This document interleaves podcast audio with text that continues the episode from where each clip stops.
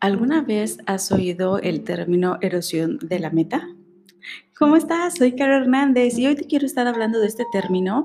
La primera vez que yo escuché este término fue con Peter Senji, este máster en, en, administración de empresas principalmente. Es la persona que ha acuñado, creo, y, o al menos de ahí yo lo aprendí, la terminología de organizaciones que aprenden. Esta forma de trabajo que le llamaría nueva, pero por supuesto que no es nueva, tiene muchísimos años ya.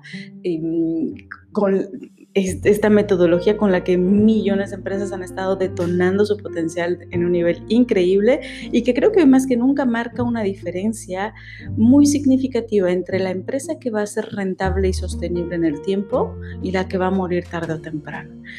Pero bueno, el día de hoy no voy a estar hablando tanto de ese enfoque empresarial, sino específicamente de esa terminología erosión de la meta en el plano personal. Cuando eh, Senji se refiere a erosión de la meta, básicamente es como al momento de nosotros tener grandes sueños, si empezamos a disminuir nuestra creencias sobre lo que podemos estar logrando si empezamos a adaptarnos a nuestro nivel de capacidad actual para poder estar logrando objetivos. Es decir, si nos quedamos donde estamos, si nos estancamos, entonces esos sueños van a empezar a disminuir. Se van a ir acercando, vaya, a nuestra realidad. Y hay dos opciones únicamente o crecemos a la altura de nuestros sueños o nuestros sueños van a empezar a erosionarse. Es un poco, eh, podríamos estar haciendo la analogía con, eh, imagínate que tienes tus manos em, palma con palma, como si estuvieras en posición de oración y te colocan una liga, una liga de estas elásticas alrededor de tus manos. Y entonces intentas abrir poco a poco tus manos, empiezas a separarlas, ¿ok? De forma natural, dado esa presión o esa tensión que podemos estar sintiendo eh, en, nuestro, en nuestra mano a la altura de donde hayamos colocado la liga, dado que esta presión puede resultar incómoda, en muchas ocasiones lo que tendemos a hacer es a regresar, ¿ok? Esta, esta, mano regresa. Entonces, nuestros sueños podríamos decir que están, no sé, a unos 20 centímetros de amplitud, 30 centímetros de amplitud de, las manos, pero la liga no se estira más de 10 centímetros. Entonces lo que tenemos que estar haciendo es la suficiente fuerza para romper con eso y poder separar adecuadamente nuestras manos de tal manera que podamos estar agarrando ese sueño que estamos anhelando. Y ese romper es lo que lo que muchas veces evitamos a toda costa, el no querer salir de esta parte cómoda, el no querer salir de esa eh, zona que nos mantiene quizá con una ligera presión en las manos, pero soportable. No queremos sentir ese, ese chicoteo quizá cuando se reviente la liga para que podamos agarrar ese maravilloso regalo que tenemos ahí de parte de Dios, la vida, el universo, en quien creas y nos conformamos con las cositas chiquititas que pueden estar llegando a nuestra vida y que nos permitimos abrir la mano, vaya, eh, con esa liguita que podamos tener alrededor para poderlas estar atrapando. Juan Diego Gómez, no sé si has escuchado en algún momento hablar de él.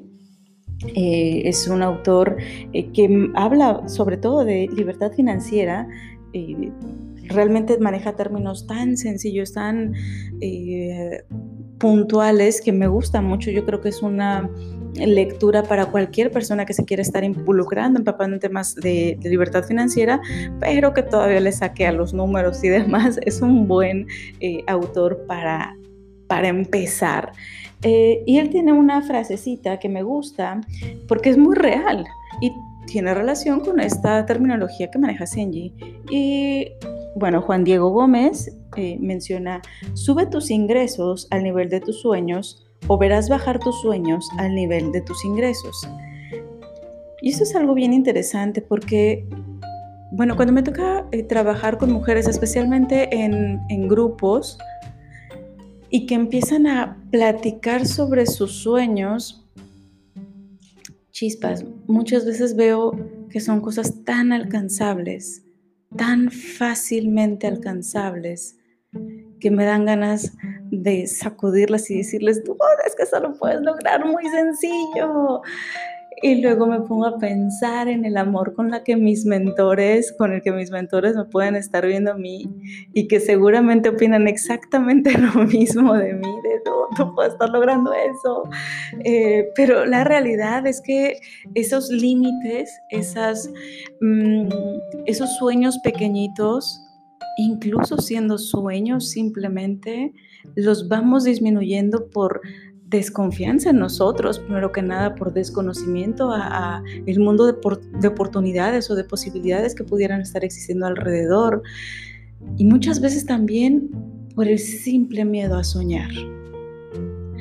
Y esto es algo que yo he compartido en, en varios en, distintos escenarios y quiero compartirlo en este momento a través de, bueno, de este podcast, eh, porque te invito a que realices esta actividad. Hace varios años, como parte de, de un proceso de certificación que estaba viviendo en, en psicología positiva, nos dejaron una actividad y nos pidieron que anotáramos 100 cosas que nos gustaría hacer antes de morir. Como el bucket list famoso, 100 cosas. Y bueno, pues ya empecé a trabajarlo y por ahí de la actividad número 25, objetivo número 25, ya me estaba quedando un poquito sin ideas. Y entonces volví a leer las 25 que tenía anteriores. Y cuando las leí, dije, no manches, Caro, qué aburrida. O sea, ¿por qué? ¿Por qué tienes estos objetivos tan, tan pequeños? ¿Por qué la verdad me estaba colocando puras cosas que yo creía que efectivamente podía hacer, que desde ese nivel de conciencia, desde esas circunstancias, desde esa realidad que estaba viviendo en ese momento, podría ser factible para mí alcanzarlos, pero no me estaba atreviendo a soñar. No me estaba atreviendo a colocar ahí algo que yo considerara un verdadero reto, algo que fuese en ese momento de mi vida imposible de alcanzar. Y es lo que me encantaría invitarte a que hagas Sueña sin miedo, sueña en grande, sueña con cosas que dijeras, híjole, es que esto en mi vida lo podría lograr. Y ve por ello.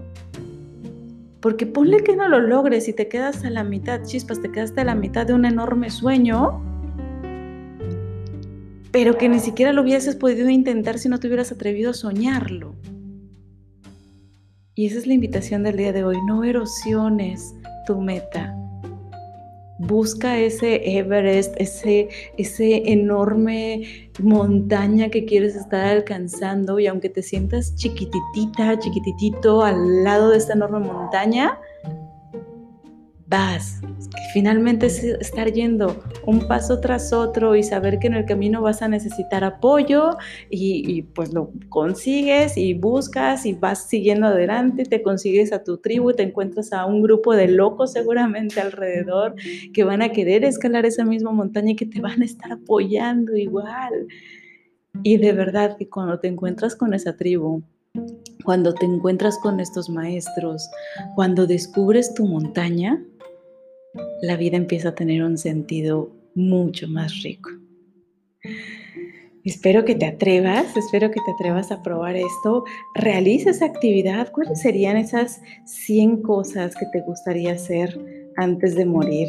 Analízalo, eh, siéntelo, emocionate con eso que podrías estar haciendo y después lee y descubre. Y si estás poniendo cosas muy alcanzables, vete más allá, vete más allá e intenta hacer, colocar en ese papel algo que te dé miedo, que te sacuda verdaderamente, que sea el equivalente a, abrir tus manos sabiendo que esa liga se puede reventar en cualquier momento y decir, pues al demonio que se reviente porque eso me va a permitir abrirme plenamente a todo lo que me pueda estar mandando la vida, Dios, el universo.